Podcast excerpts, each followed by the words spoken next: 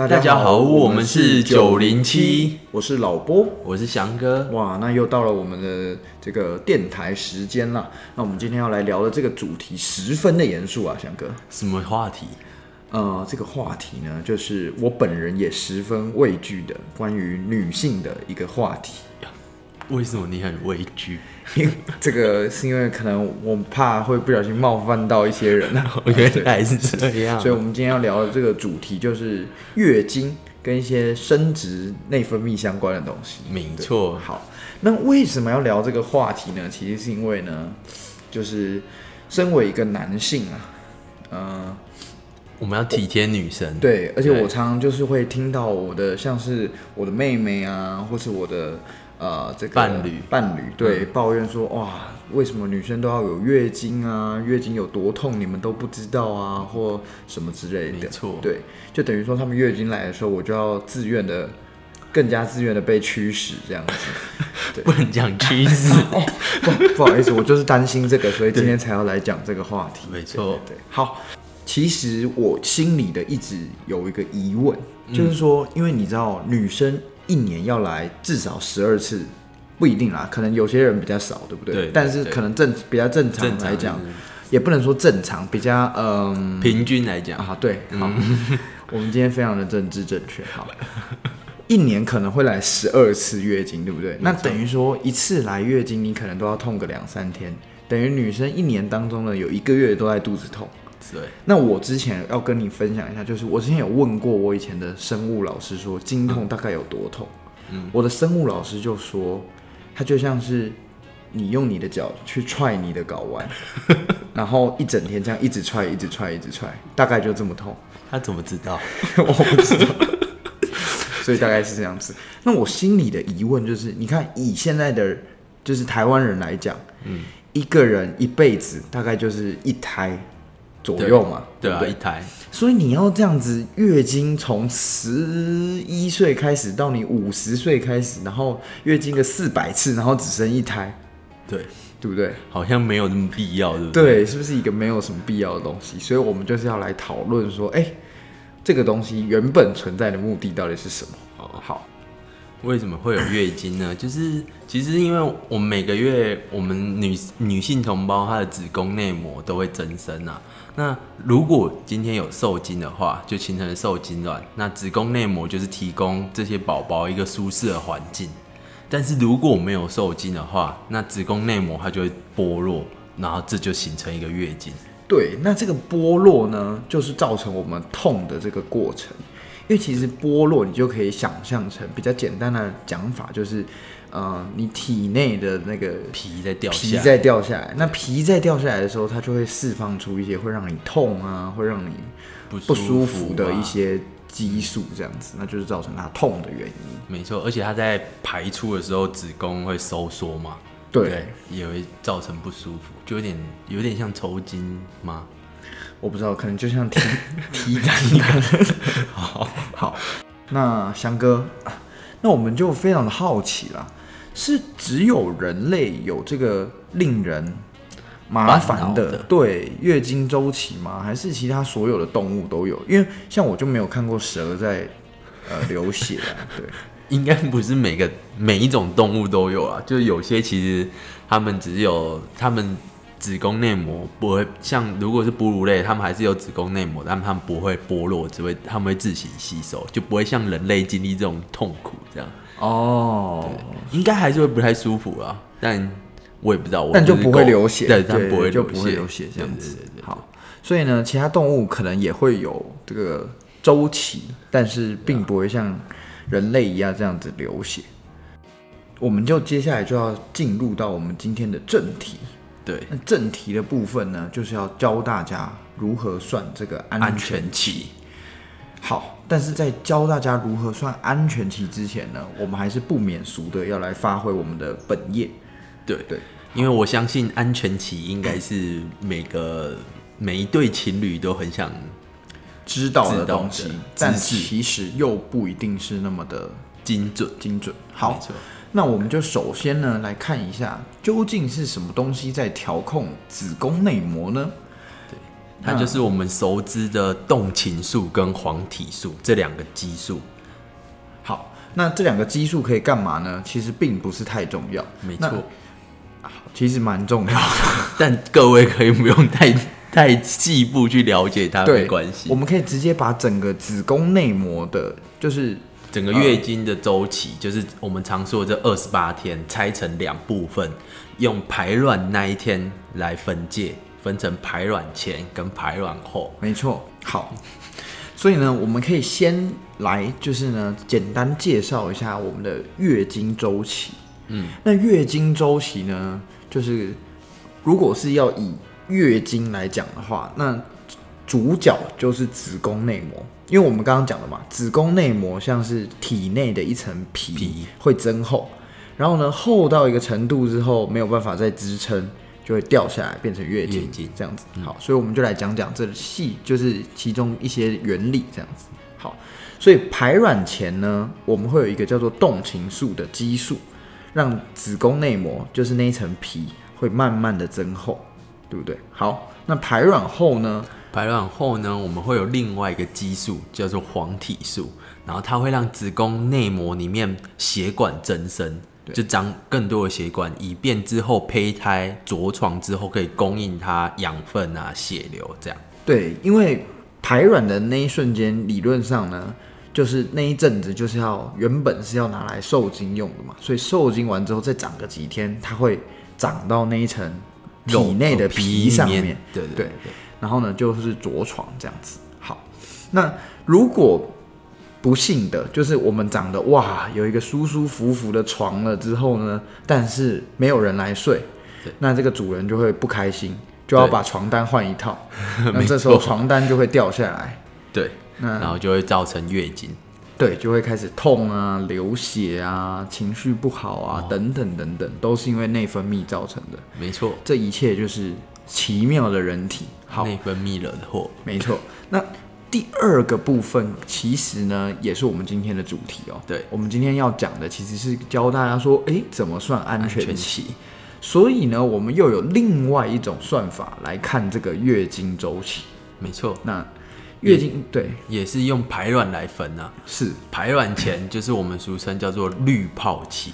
那什么是滤泡呢？各位可以想一下，就是呢，每一个每一个月排出来的卵子，它都是一个非常娇羞的姑娘，姑娘的脸上盖着一个面纱。没错，那这时候呢，盖着一个面纱的姑娘，或是说有穿着衣服的呃姑娘，姑娘就像是一个滤泡一样，等于说是卵子外面包着一层衣服嘛，对不对？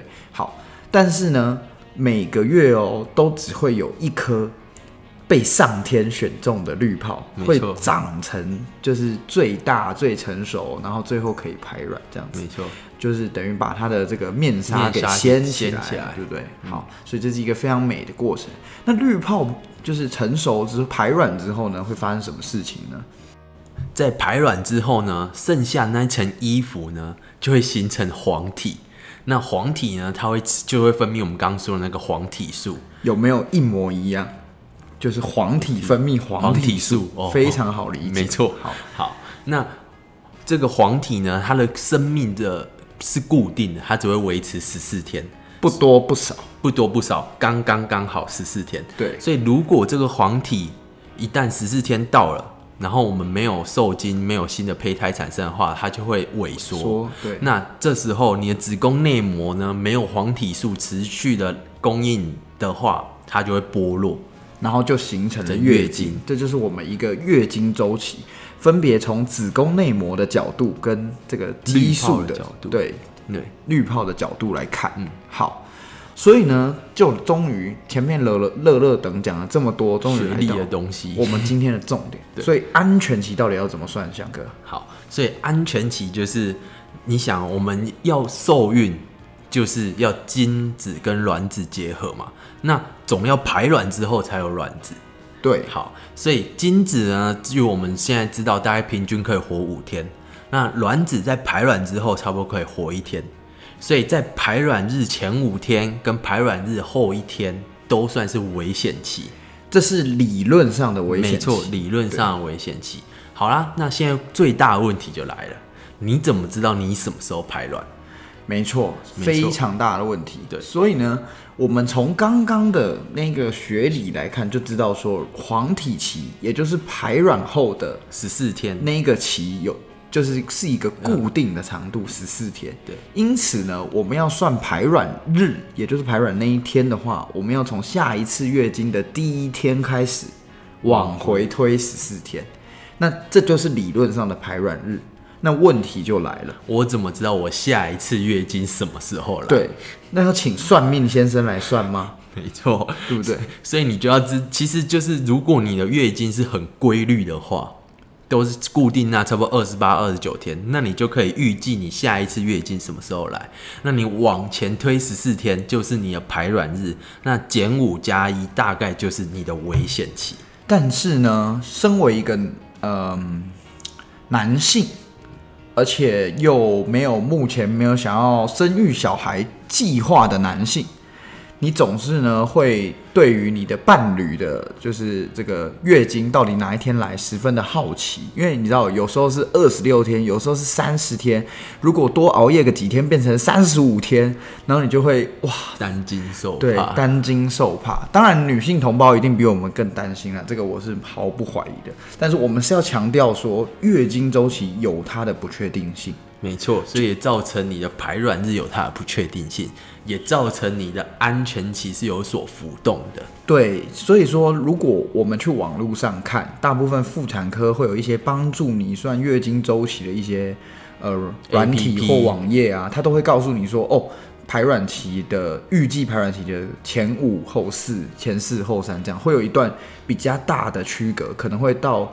一到两个礼拜这样子。没错，那所以这时候我们就要来问啦、就是你知道热恋中的情侣就要来问啦、那如果我月经那五天，呃，行房的话会怕传染，那怕怕感染，怕对怕感染，然后呢，然后又安全期就是不危险期又长达八九天，嗯，那这样子我到底是什么时候可以来恩爱，对不对？对。所以就进入了我们下一个。主题就是我们来介绍那个事前避孕药的原理。那事前避孕药呢？顾名思义，就是要在办事前吃的避孕药。所以你不要在办完事之后再来吃，然后再跟我说它没有用，因为它就叫做事前避孕药。那所谓的事前避孕药呢，是要在什么时候吃呢？才叫事前呢？好，那所谓事前避孕药，当然就是事前吃嘛。那事前避孕药主要有分两种啦，一种就是二十八天型的、啊，一种是二十一天型的。那二十八天型其实它它主要是给，其实让你养成一个好习惯，你就每天都会吃药。那它其实一样，前二十一天就我们前面之前说的什么动情素啊、黄体素，给你一些微量的激素，维持你的调控你的内分泌激素，这样，然后时间到了，你的月经自然而然就会来。那后面七天其实就是一些安慰剂，这样。那它的好处就是你每天都会吃一颗，养成这个吃药好习惯。那二十一天其实就是给那些你很记得自己什么时候吃药，那吃药完之后隔几天月经就会来。那等你月经来了第四天或者第五天就要开始吃下一 round 新一排的药，这样。对，主要就分这两种啊，但重点就是要规律服药，然后按照包装上面的指示去吃，这样。规律服用，没错，事前服用，没错，好不好？很像在宣传药品。对，预防胜于治疗。我们没有收广告费。好，那接下来就要跟大家介绍一下这个事前避孕药的原理。对，其实呢，事前避孕药就是由我们刚刚有提到的，以我们就是呃人工的方式外来，等于说外来给身体一些动情素跟黄体素。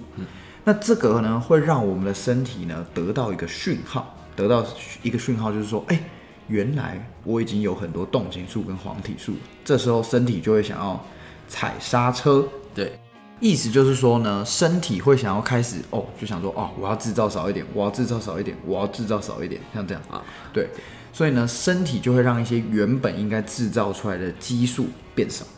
所以呢，踩刹车就会让我们身体制造的动情素和黄体素变少，而且同时也会让另外一种激素叫做促滤泡生成素也会变少。促滤泡生成素呢，顾名思义就是促进滤泡生成的激素。对好，完全是照字面上的意思来讲。那各位如果刚刚有专心听的话，一定知道滤泡呢，就是一个漂漂亮亮的卵子，盖着一个，也有可能是很帅气的卵子啊，这边没有政治不正确的意思哈，盖着一个面纱，当然也有可能不是面纱，也有可能是呃老帽，什么渔夫帽，好不好？所以就是一个绿泡长大的东西，但今天少了这个激素呢，它就长不大。长不大之后，它就没有把帽子或面纱拿下来的那一天，它就不会排卵。它就不会排卵，所以也就不当然也就不可能受孕，那这样子呢，就代表说什么事情？就是呢，达到我们的避孕效果。没错，因为你的情侣可以每天疯狂 的做菜，好不好？就是随便你，OK。把它剪掉。我我觉得可以啊，为什么不行？事实啊。疯狂做菜的部分嘛，对对对，就啊情侣就是每天可以疯狂的做菜，而且呢，可以少掉这个。当然，这个等担心受怕的部分啊，我觉得主要是少掉担心受怕。没错，好，嗯这就是它的价值所在。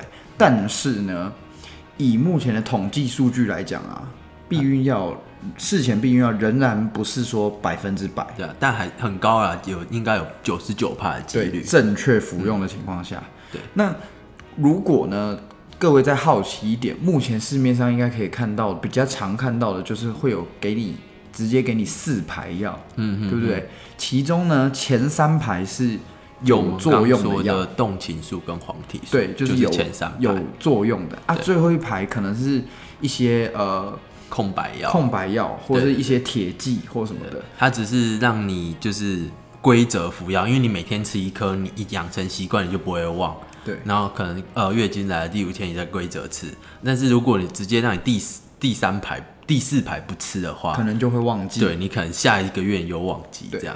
或是说那那些药呢本身也还有另外一个作用，就是等于说中断它的服用嘛，嗯那它就会造成月月经的来，对，因为你没有动情素、没有黄体素的刺激之后，就我们刚刚有讲，就是如果黄体萎缩，就不会继续制造黄体素，那子宫内膜就会剥剥落。落对，所以它所以它就会让你的月经很规则，就固定这二十八天。对。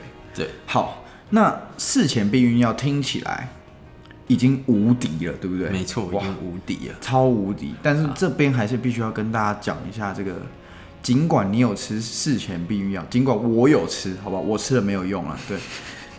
尽管呢，我们有可能有服用事前避孕药，但是保险套还是有它不可取代性。那这个不可取代性就变成不是在避孕这方面，而是在变成防止这个呃性性病的传染上面。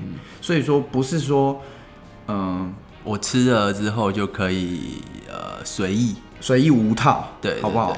当然你要也是可以，就是你要完全的信任他，你要保证他，就是、嗯。我这边不是在挑拨各位的感情哈，我是说就是自己的身体还是要自己来照照顾，对，嗯。所以该有的防护措施都还是要有。对。好，所以我们今天来总结一下，好，我们今天介绍了两个观念，一个是安全期是怎么计算，另外一个观念是呃事前避孕药它的原理是什么。好，所以呢，安全期的计算就是说从预期中的下一次月经来潮的第一天，好，有点复杂，嗯，再讲一次，预期中下一次月经来潮的第一天开始，往回十四天，那我都讲是预期中了，代表说它就是一个不太准确的东西，没错，所以才需要进到我们第二个主题，就是我们的事前避孕药啊。那我们介绍了事前避孕药的原理啦，还有它怎么吃。那学理部分我就不再赘述了。那主要怎么吃，其实刚刚有说有分两种嘛。那其实就看你适合哪一种。有些人可能就不喜欢吃那么多药，所以就会买二十一天的；，而有些人怕自己忘，就会买二十八天的。那总之，重点就是规律服药，你就按照包装上面的指示，然后记得都要吃，那才能维持它避孕的效果。这样。然后呢，再来就是，尽管你有事前避孕药呢，嗯，保险套还是有它的地位在，好不好？就是防止性病传染这样子。好，所以呢，千万万万不要随便乱无套，这样好。那再来的话，所以我们的主要的要表达的东西就是说，避孕这个东西啊，安全期其实只能当一个参考，没错，就是它只是一个辅助。也就是说，如果我今天吃了避孕药，我还是不太担心，我还是不太安心，嗯，那我也许可以考虑在安全期的时候，就是恩爱这样做菜，嗯嗯，但。如果呢，你是想说哦，没关系，我现在是安全期，所以我就我就可以随意随意撒野这样子，那这样也是不太正确。如果你没有吃避孕药，或是没有其他避孕措施，安全期其实就是几率其实很高啦。对对，因为它很不准。就我们刚一直强调，安全期其实是很不准的一个东西，因为它是预测的嘛。没错，所以呢，主要就是要以事前避孕药，像或是保险套，或是一些其他的避孕手法为主，然后安全期为辅，这样大家才会有开开心心的这个性生性活，而且呢，不用这样子每天的担惊受怕这样子。好，好，那我们今天的分享就到这边。嗯，我是老波，我是翔哥，我们下周周